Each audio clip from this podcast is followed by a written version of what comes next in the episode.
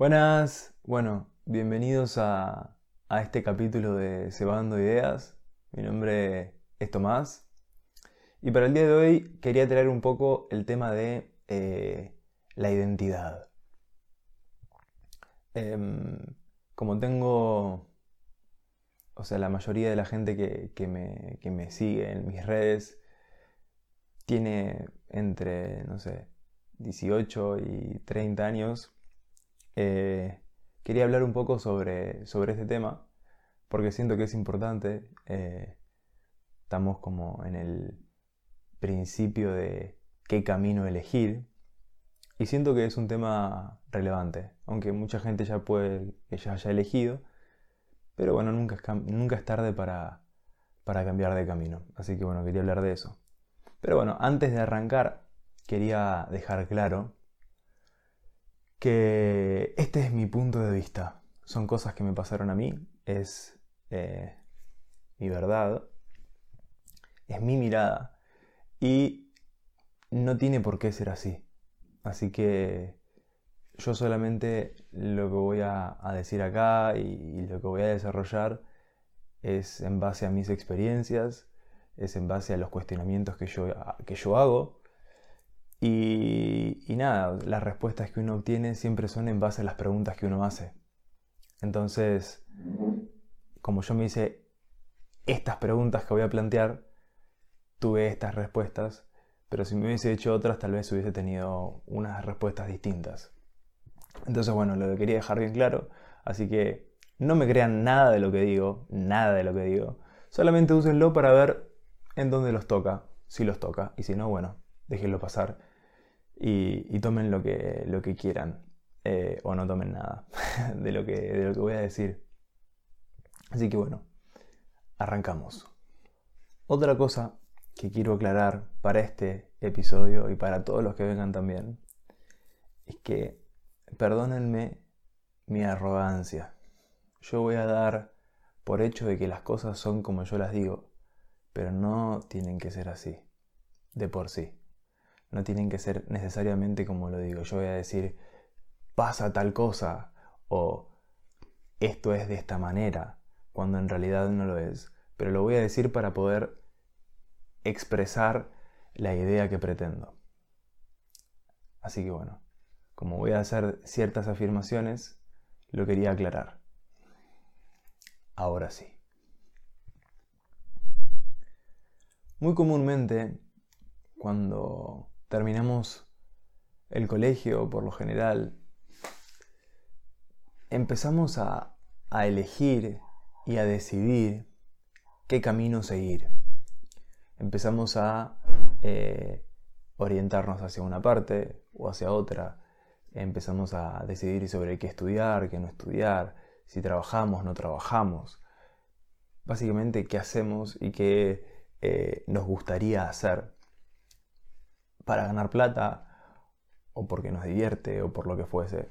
Aunque algunos pasa antes, esta decisión pasada sucede antes, pero la mayoría lo hacen o lo deciden más o menos entre los 17 y 18 años cuando se termina normalmente el colegio, la escuela.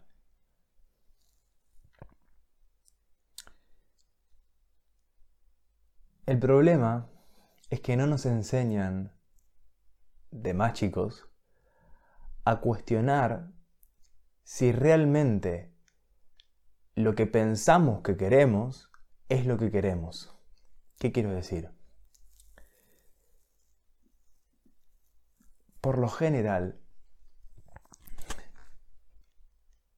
a medida que vamos creciendo, que nos vamos insertando en la sociedad, eh, a través de eh, primero nuestra familia, después el colegio, después el barrio, y nos vamos insertando de a poco y empezamos a aprender a convivir con un otro. Empezamos a armar una estructura mental. Empezamos a armar una identidad que sin darnos cuenta lo hacemos para encajar. Lo hacemos para ser aceptados, lo hacemos para no estar solos, lo hacemos para que nos quieran, lo hacemos para tener, lo hacemos porque en el fondo no sabemos quiénes somos sin ese otro, sin que ese otro nos lo diga. Porque obviamente, cuando somos chiquitos, necesitamos de un otro para poder crecer. Necesitamos de nuestra mamá que nos alimente, de nuestro papá que nos diga que sí o que no y que nos, nos avale y que sentirnos vistos, sentirnos reconocidos. Lo necesitamos. El humano nace prematuro de la panza y se termina de desarrollar afuera con ese otro que lo asiste. El problema es que no nos enseñan en ese desarrollo que se da después a que seamos nosotros mismos. ¿Por qué no nos enseñan? Eso es otro tema.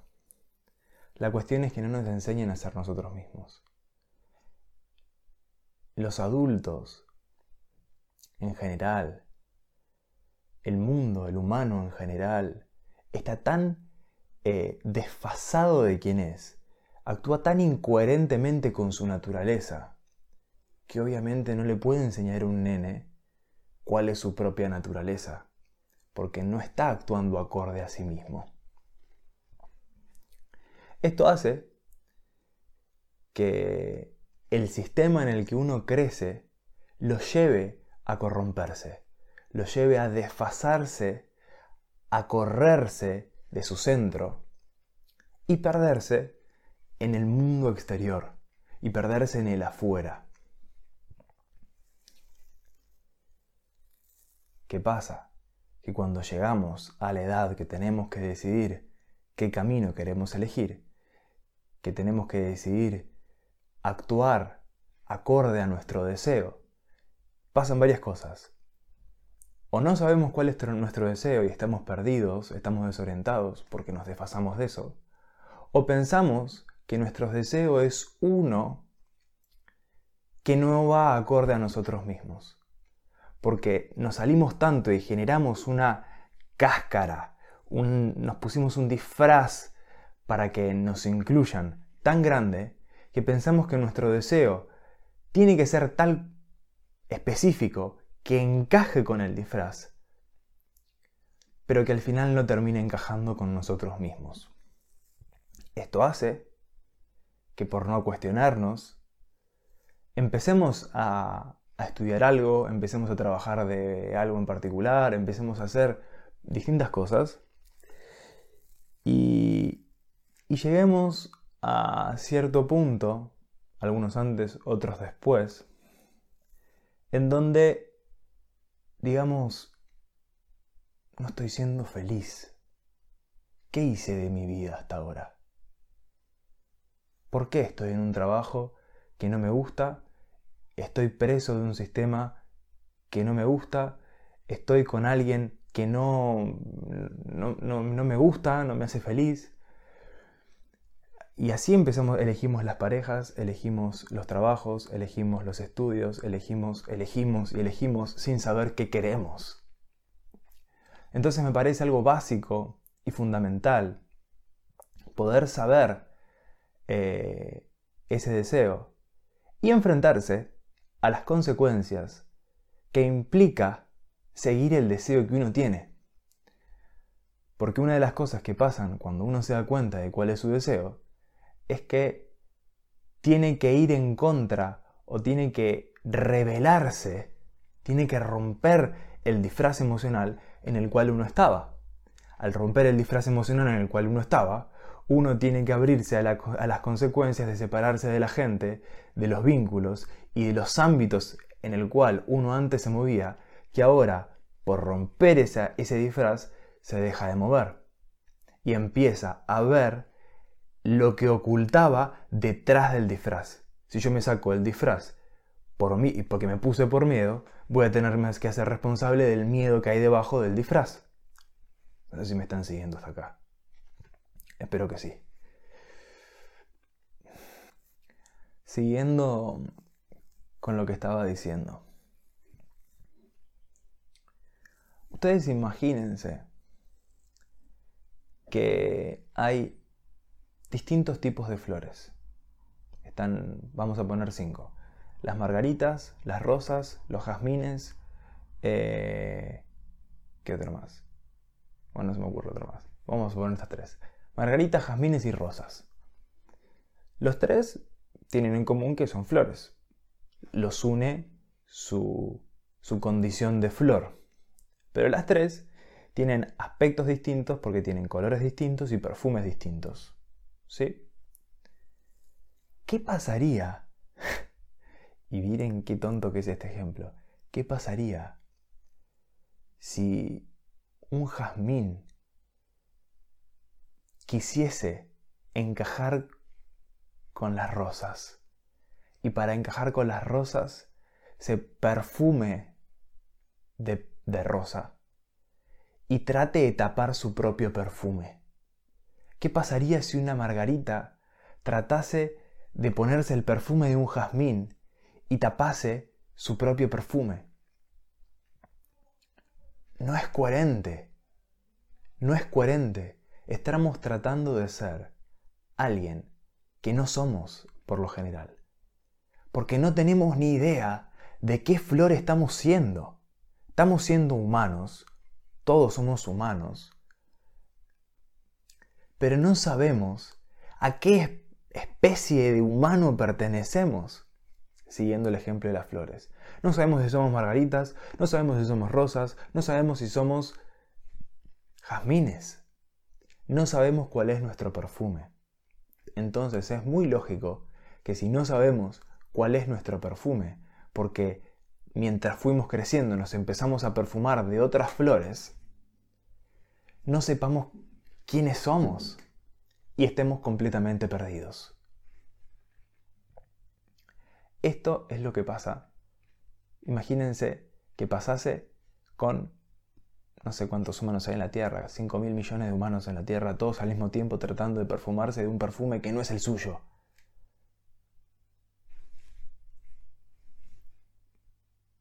Caos. Es un caos total eso así. Ahora bien,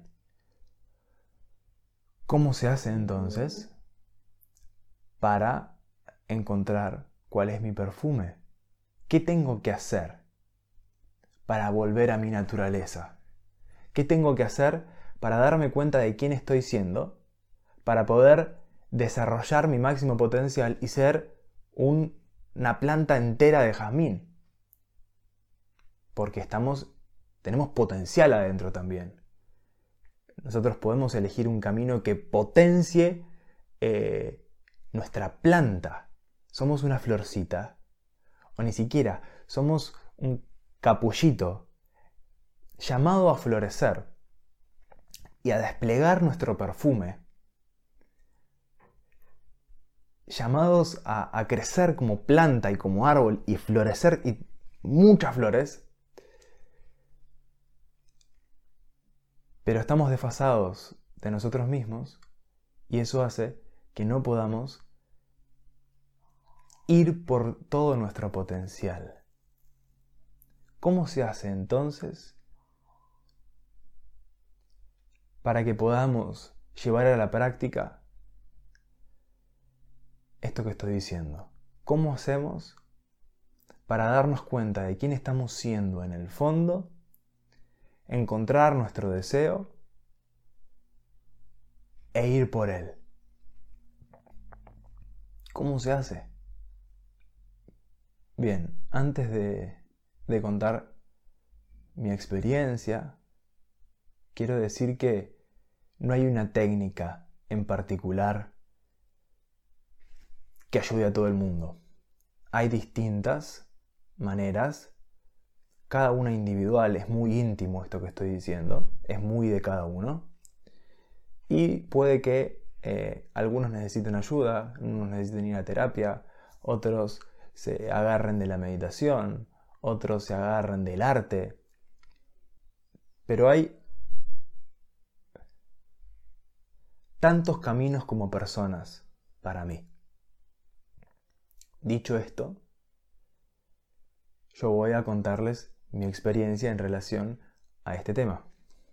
Bien, yo a medida que fui creciendo, me fui pasando todo lo que, lo que fui contando hasta ahora, me fui perdiendo y me fui creyendo las distintas eh, máscaras eh, adaptadas a la sociedad. Yo me creí que era de una manera en particular en relación al país, en relación a la cultura, en relación al ambiente, básicamente. Yo era eh, lo que es conocido como un tinchito, cancherito, que, le gusta jugar al fútbol y, y nada, que tiene una manera de ser así, facherita, me da soberbia también. Em, y hubo un momento muy particular cuando estaba terminando el colegio que me empecé a hacer todo este tipo de preguntas y todas estas cosas, no al nivel de profundidad que estoy diciendo ahora, pero porque no había encontrado todo lo que encontré. Em, pero eh, sí me empecé a preguntar para qué estaba acá, sí me empecé a preguntar eh, qué, hacer, porque no sabía, o sea, no tenía ni idea de cuál era mi perfume, siguiendo con el ejemplo de la flor. Que entre paréntesis espero que se haya entendido. Y empecé a buscar. Yo hasta ese momento quería jugar al fútbol. Había hecho inferiores. Pero me pasó que me fui a probar después de haber terminado el colegio eh, de vuelta porque había dejado un año. Eh, y me, pasó de que, ¿vieron cuando de repente se encuentran en, una situación y, dicen, ¿qué hago acá? ¿Qué hago acá? No es lo mío. Así que bueno, me pasó eso en una prueba de, un club que, me he ido a probar. Eh, y no fui más. Empecé a estudiar administración. Paralelamente yo seguía con todos mis cuestionamientos. Y, a medida que el proceso iba avanzando, me iba haciendo preguntas. Eh, me fui dando cuenta de que tenía facilidad para la palabra, que tenía facilidad para, hablar, tenía facilidad para escribir, tenía facilidad para eh, decir metáforas, eh, y que mi, mi, deseo estaba en relación a eso. Mi deseo estaba en relación a compartir lo que encontraba adentro mío. Y la manera o la herramienta que tengo mayor facilidad es la palabra. Entonces elegí psicología. Y estoy estudiando psicología.